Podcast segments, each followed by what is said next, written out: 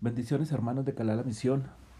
Hoy es un día especial, hoy es un día lleno de la misericordia, del amor, de la gracia y de la sabiduría del Eterno, que tiene para nosotros grandes revelaciones, que tiene para nosotros grandes bendiciones en estos tiempos, tiempos que para muchos han sido difíciles, tiempos que para otros han sido de bendición, pero que en cada uno de nosotros ha marcado exclusivamente la presencia del Eterno y ha marcado exclusivamente el amor que Él tiene por cada uno de nosotros.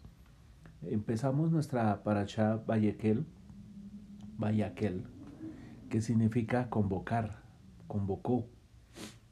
Y encontramos que lo primero que el Eterno busca de nosotros cuando nos convoca, como dice en Shemot 35.1, Moche convocó a toda la comunidad israelita y les dijo, estas son las cosas que Yahweh ordenó hacer. Que en seis días se haga el trabajo y el séptimo día será sagrado para ustedes. El Shabbat, reposo absoluto en honor de Yahweh, quien hiciese en ese día algún trabajo será condenado a muerte. No enciendas en fuego en ninguna de tus viviendas en el día de Shabbat. Pareciera que esta palabra fuera una palabra que alguno de nosotros o todos tomemos como que, pues sí, guardemos el Shabbat, pues sí, es importante el Shabbat.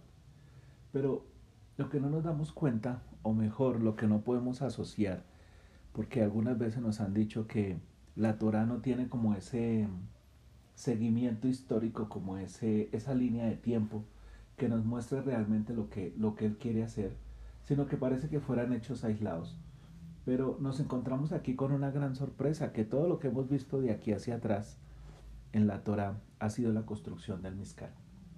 ¿Para qué se construía el Mizkan? El Mizkan se construyó porque el Eterno dijo que Él quería vivir en medio de nosotros. Y ese vivir en medio de nosotros, ¿con qué se encontraba o qué había importante? Que Él iba a estar ahí.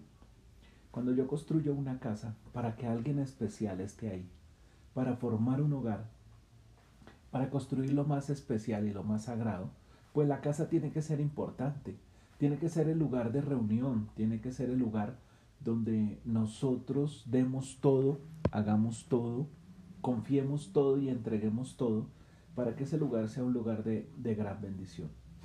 Si nosotros vemos la construcción del Mizcar, pudiera tener esa connotación, pero eso no dijo el Eterno.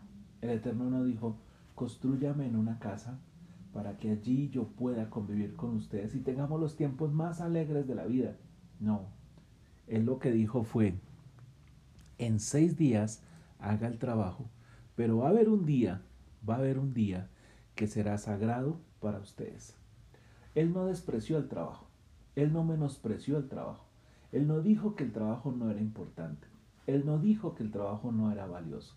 Lo que él nos está mostrando a través de esta parasha, de esta porción de la Torah, es que el trabajo tiene la importancia, pero lo más importante en el trabajo es saber cómo culminas el trabajo en tu semana. ¿Y cómo culminas el trabajo en la semana? Con la bendición de recibir el Shabbat. Se escuchan frases como esta, uy, es que estamos cansados, ha sido una semana dura, ha sido un trabajo fuerte, ha sido un tiempo agitado, ha sido un tiempo difícil y pues llegar aquí al Shabbat llega uno cansado, le puede dar sueño, le puede dar eh, eh, tristeza o, o tuvo un contratiempo antes de llegar al Shabbat. Pero, ¿qué sucedió con esto? De que el Shabbat se convirtió en ese momento en el cual nosotros llegamos a desahogar cosas, entre ellos el cansancio, entre ellos lo que somos, lo que vivimos, el fruto de la semana, porque hemos trabajado pensando que tenemos que rendir en una actividad, porque hemos hecho cosas pensando que las tenemos que hacer porque eran importantes, pero se nos olvidó que lo importante no era el trabajo, sino lo importante era su Shabbat. Por eso la paracha comienza diciendo, seis días trabaje y el séptimo descanse. Él no comenzó diciendo empiecen a trabajar, empiecen a hacer, traigan los cestos, traigan aquello, eh, traigan las donaciones, eh, eh, no. Fue lo segundo que él dijo. Lo primero que él dijo fue, piensen en mí, yo quiero estar con ustedes. Piensen que lo que están haciendo día a día, en seis días, es es algo que están haciendo porque yo también estoy ahí contigo. Para que en este séptimo día los dos nos reunamos a, evaluar, a mirar qué pasó. Los dos nos reunamos a, entender qué es lo que está sucediendo alrededor de todo esto para poder ver cómo lo podemos hacer mejor. Todos esperamos y todos usamos la frase, porque así nos acostumbramos y así nos acostumbraron, que sea lo que Dios quiera.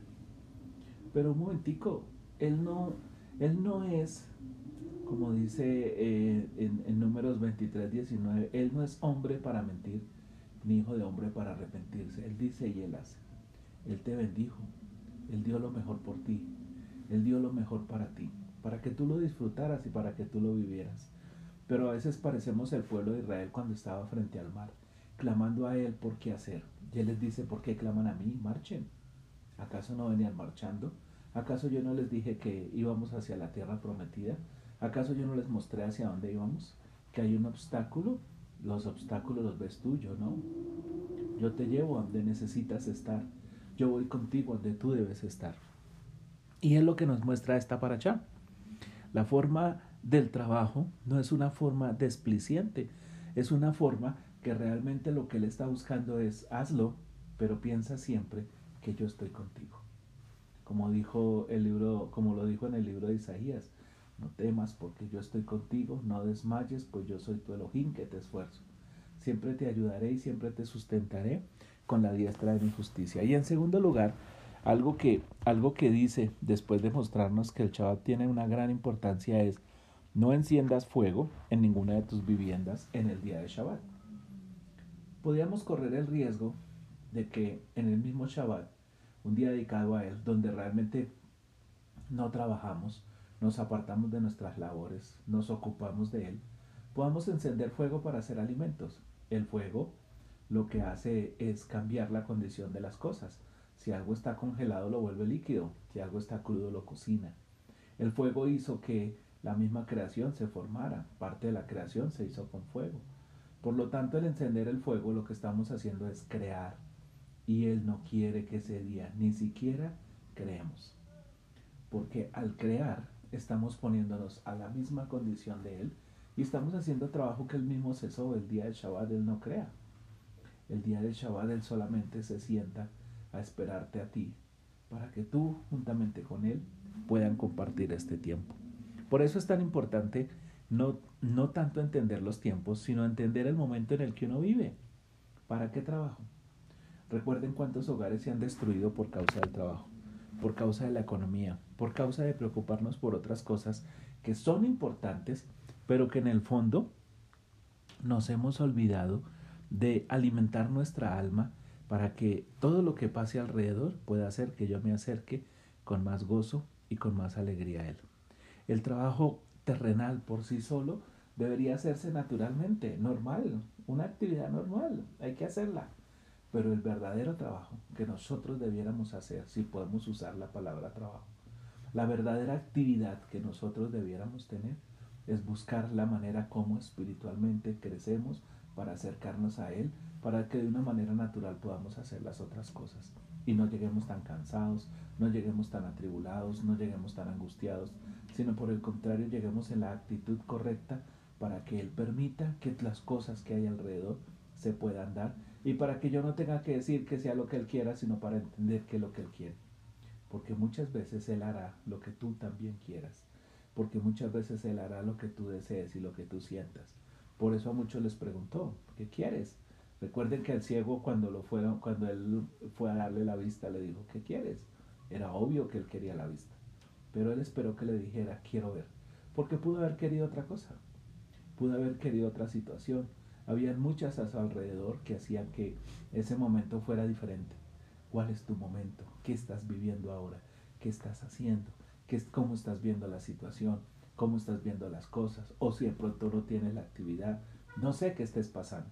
Lo único que sí sé es que cuando tú declaras ese Shabbat como delicia, cuando tú lo declaras como lo especial para Él, cuando tú lo declaras como el momento en que, te, que, que, llegas y tienes la relación especial con Él, en ese momento Él te va a bendecir, Él te ayudará y Él te sustentará con la diestra de su justicia.